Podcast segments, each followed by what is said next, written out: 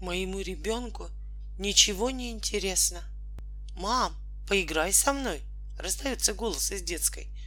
Мне некогда, ты уже большая, сама играй. Дитя, вздыхая, плетется на кухню к маме, которая просится не путаться под ногами. Тогда ребенок выдвигает контраргумент. А можно я тогда в компьютер поиграю, чтобы тебе не мешать? Так часто начинается то, что может развиться в целую проблему. Родители приводят школьника к психологу с жалобой, что ничто его не увлекает. Скучно, интересуют только телевизор и компьютерные игры. Начинаем выяснять, как он проводил время до школы. Выясняется, до школы все время просил, чтоб с ним поиграли, а родителям было некогда. Мы такого и не знали. Играли все во дворе, а сейчас одного не выпустишь. Дети гуляют с родителями. С ребенком играла, конечно, потому что надо, но мне это скучно было. Ну сколько я могу в эти гонки играть? Папа, да, с удовольствием, но у него времени почти не было. А я это не люблю.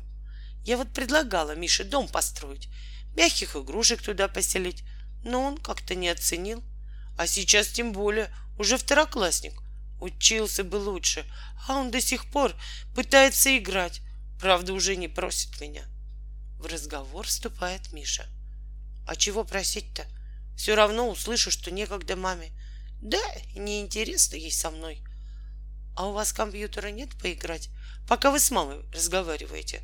Спрашивает Миша у меня. Я говорю, что нет. Но есть разные игрушки, арт-материалы, а еще много камней, самоцветов, спилов деревьев, ракушек. Да, поиграть-то не во что, грустно резюмирует Миша но все же начинает уныло перебирать имеющийся арсенал игрушек и игр в моем кабинете.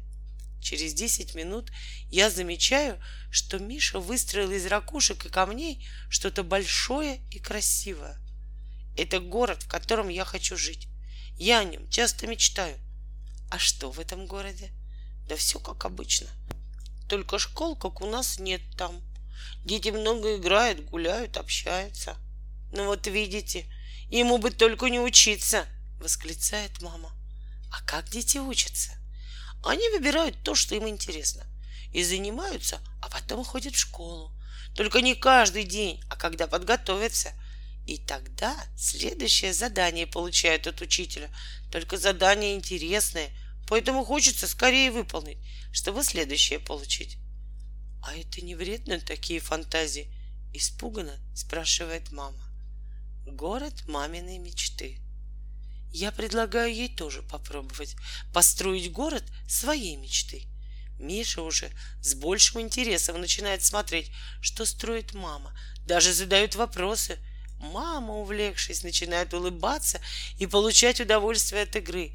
Потом она рассказывает о своем городе, назидательно подчеркивая, что в ее городе есть школы, Правда, в которые дети ходят каждый день и хотят учиться, а у родителей работа так построена, что есть время на отдых с детьми. Миша удивленно смотрит на маму. А тебе это было бы интересно? Если б меньше работала и хозяйством надо было меньше заниматься, то да. Даю домашнее задание. Дома втроем построить свои города, сфотографировать, описать и принести на следующую встречу фотографии и описания. Через неделю пришли мама, папа и Миша вместе. Мама удивленно рассказывает, что в выходные Миша без напоминания сделал домашние дела, за которые он отвечает. Маме помог, потому что хотел, чтобы они быстрее начали играть. На удивление все увлеклись, Выяснилось, что есть много общего в этих городах, но есть и совсем свое, что тоже было интересно. На второй встрече мы играли в мяч. По-разному кидали и ловили. Родители вспоминали игры своего детства с мячом. Например, съедобное несъедобное превратилось в игру на английском языке, решив тем самым проблему заучивания словарных слов. Еще через некоторое время Папа заметил, что Миша стал меньше играть на компьютере, легче переключается, зная, что даже учеба может быть интересной. победить крокодила. Конечно, про важность игр написано много книг, статей, сделано передач. Многие родители уже знают, что детям важно играть не только до школы, но и в школьные годы. Игры меняются, но их задачи остаются прежними. Освоение мира, тренировка разных социальных ролей, умение управлять предметами, развивать в навыки общения, замечать и понимать устройство мира, обращать внимание на детали. И при этом родителям важно знать и понимать, почему же им так важно играть с детьми.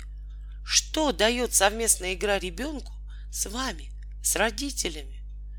Налаживание контакта друг с другом, понимание друг друга. Согласитесь, это очень важная составляющая семейного общения. Удивительное открытие, которое делают дети, играя со своими родителями.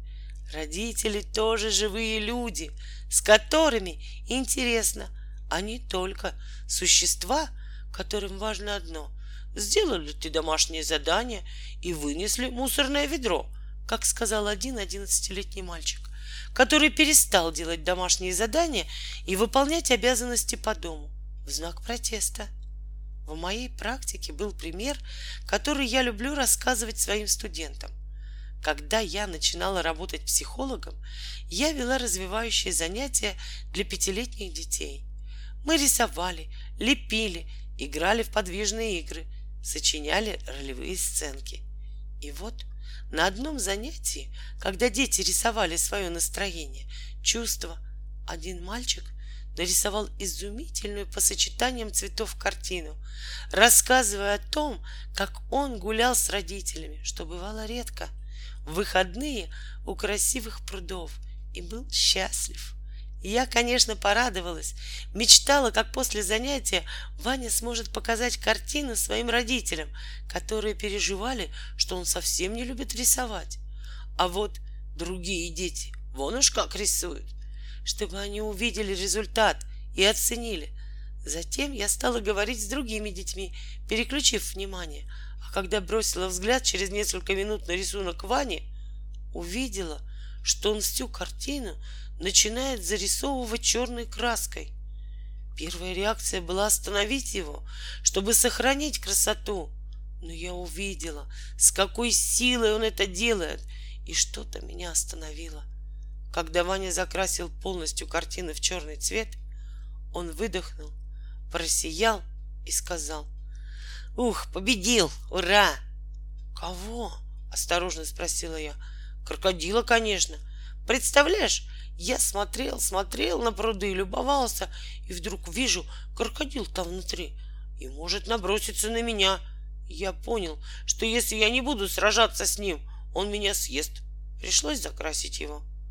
Тут он взглянул на меня и, видимо, понял, как мне жалко его картину. Ты не расстраивайся, я тебе еще нарисую пруды. Тут просто мне нужно было победить крокодила. Вот так я со своими установками чуть не нарушила важный психологический процесс для ребенка. Он осваивал свою силу и учился взаимодействовать со своими страхами. Забери я рисунок раньше. Кто знает, какой страх мог остаться внутри ребенка непобежденным. В игре родители могут много понять про то, что на самом деле происходит с их ребенком. Для этого важно учиться наблюдать игры, быть рядом, даже не вмешиваясь. Как вы иногда позволяете присутствовать ребенку, когда готовите праздничный фамильный торт. И это напоминает священный ритуал. Тут то же самое. Это важный символический ритуал. Важно его не нарушать. Например, в игре вдруг появляется угроза. Мама пытается тут же предложить мирное решение, изменить игру — но тогда ребенок лишается возможности испытать свои силы и найти выходы из сложных ситуаций. Через игру родители могут тоже поделиться своими ценностями, взглядами, и это будет в живой, творческой форме, не вызывающей протеста. В игре часто решаются довольно сложные вопросы. Это способ научиться справляться с жизненными проблемами, порой совсем нелегкими. Тут поддержка родителей очень важна. В живой совместной игре может происходить психологическое оздоровление. Игра помогает отпустить напряжение, разобраться с переживаниями, освоить новые качества. Играя, ребенок создает миры, в которых чувствует себя хозяином. Он учится брать ответственность за те дела, которые делает в жизни. Почему важно делать это вместе с ним? Потому что каждому из нас порой не хватает взгляда со стороны.